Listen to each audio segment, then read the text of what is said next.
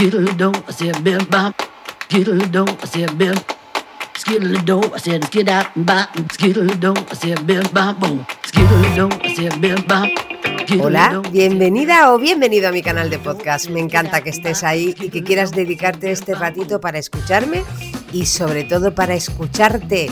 Comienza otro capítulo de la serie Gente Inteligente y hoy nos metemos en una diatriba. ¿Qué es mejor para elegir pareja, el corazón o la cabeza? Uy, uy, no sé si hay mucho acuerdo respondiendo a la pregunta. Pues aquí llego yo, Lola Pelayo, para darle algunas vueltas al tema en este rato que ya sabes que me gusta compartir contigo para darte estrategias prácticas de inteligencia emocional. Y eso es algo que viene especialmente bien en el amor. Enseguida vamos al lío de las parejas, pero antes, como siempre, quiero detenerme para agradecerte de corazón que estés ahí y para decirte que si quieres me puedes encontrar en las redes o en mi web, en lolapelayo.es. Y ahora sí, ¿cómo eliges tú tus parejas? ¿O cómo elegiste la que tienes? ¿Con corazón o con cabeza?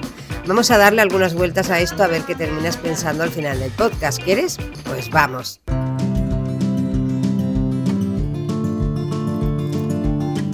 Empecemos por reconocer una cosa importantísima. El amor es un proceso dinámico, una experiencia compartida que el tiempo, cambiando la relación, la forma de amar y a las personas que se aman. Eso es así. Y esperar otra cosa solo nos puede llenar de frustración. Esto además se complica por todas esas creencias populares que nos hacen esperar cosas que a veces simplemente no existen. De hecho, una de esas creencias, la de que los seres opuestos se atraen, las he escuchado alguna vez seguro, tiene mucho que ver en el tema de hoy. Dicen que personas maduras y responsables tienden a enamorarse de personas más infantiles que llenan de espontaneidad sus vidas o viceversa. Y parece verdad, al menos al principio, porque eso no siempre termina en una relación estable y duradera. Buscamos en las demás personas en parte lo que creemos que nos falta. Y justo en las primeras etapas del amor, cuando somos extremadamente tolerantes, puede que nos encanten cosas que con el tiempo nos cansan. Pero no siempre es porque cambiamos, simplemente es porque estábamos ignorando parte de nosotros o de nosotras mismas. Así que te voy a adelantar ya la respuesta a la pregunta inicial. No es inteligente elegir una pareja solo con el corazón ni solo con la cabeza. Entonces, ¿cómo se hace esto? No hay medias naranjas, eh, ya te he fastidiado otro mito. Somos naranjas enteras, así que no se trata tanto de elegir la persona adecuada para enamorarnos como de trabajar la relación con esa persona de la que nos hemos enamorado. Pues vaya obviedad estarás pensando en este momento, vale, sí, es una obviedad, pero vamos a darle un poco de fondo documental a esto que es tan obvio. Todas las personas nos relacionamos con las demás desde nuestra propia personalidad, un traje exclusivo que cosemos a lo largo de nuestras vidas fundamentalmente con la aguja de la educación que recibimos y el hilo de las experiencias que acumulamos. Así vamos dando forma a nuestros guiones de vida. El guion de vida es un término acuñado por el psiquiatra Eric Verne, al que te recomiendo desde ya bichear un poco por internet. Él es el papá de la teoría del análisis transaccional en la que definió los tres estados del yo desde los que nos relacionamos. Cada estado del yo constituye, según Verne, un patrón conductual y emocional que sacamos a escena cuando estamos en él. Y todas las personas actuamos en los tres estados del yo, el yo padre, el yo adulto o el yo niño. El estado del yo padre se refiere a la moral, la ética, las normas, lo que está bien o mal, es lo que entendemos por la autoridad del papá o la mamá protectora y educadora que establece los límites. Estamos ahí, por ejemplo, cuando reprendemos, cuando aconsejamos, cuando nos ocupamos de que las demás personas estén bien, de que las cosas funcionen o cuando planificamos y hacemos las reservas del fin de semana. Después está el estado del yo adulto, que es un estado completamente racional, nada emocional. Se refiere al análisis de situaciones y a la recogida de datos, datos, datos. El yo adulto quiere muchos datos.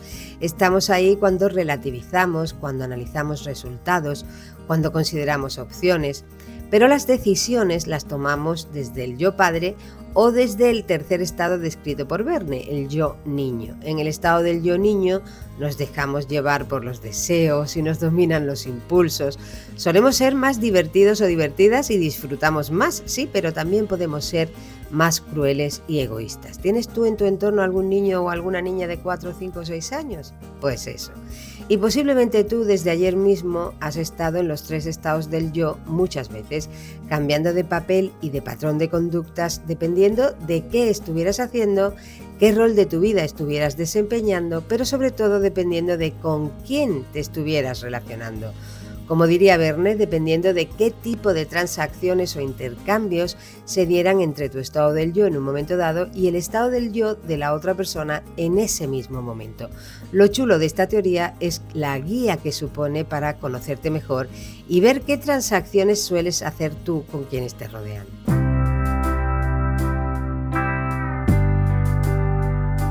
La pregunta poderosa que te traigo hoy es de esas reflexiones inteligentes que te propongo habitualmente. ¿Sabes tú en qué estado del yo estás más tiempo?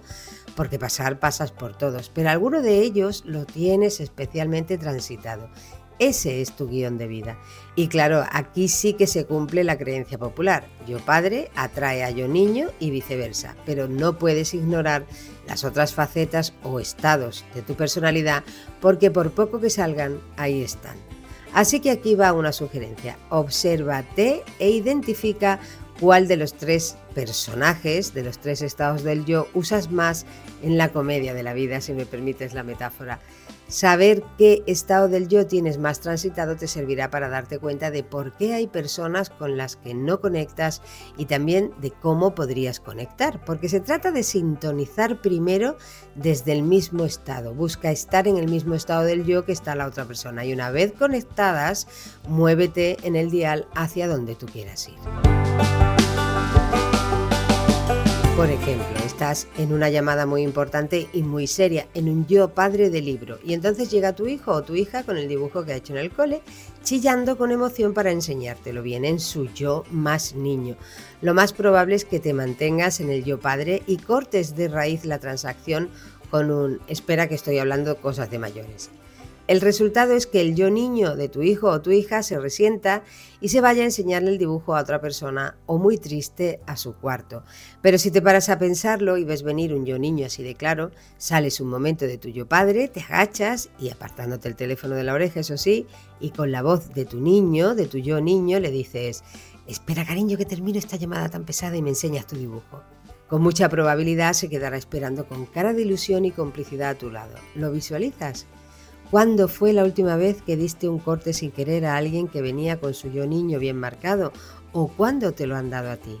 No te cortes, anímate a buscar esta teoría del análisis transaccional de Eric Verne aplicada a la comunicación y sigue investigando cómo utilizarla para sintonizar mejor con todo tipo de personas. Vamos ahora ya con las claves para ser una pareja emocionalmente inteligente.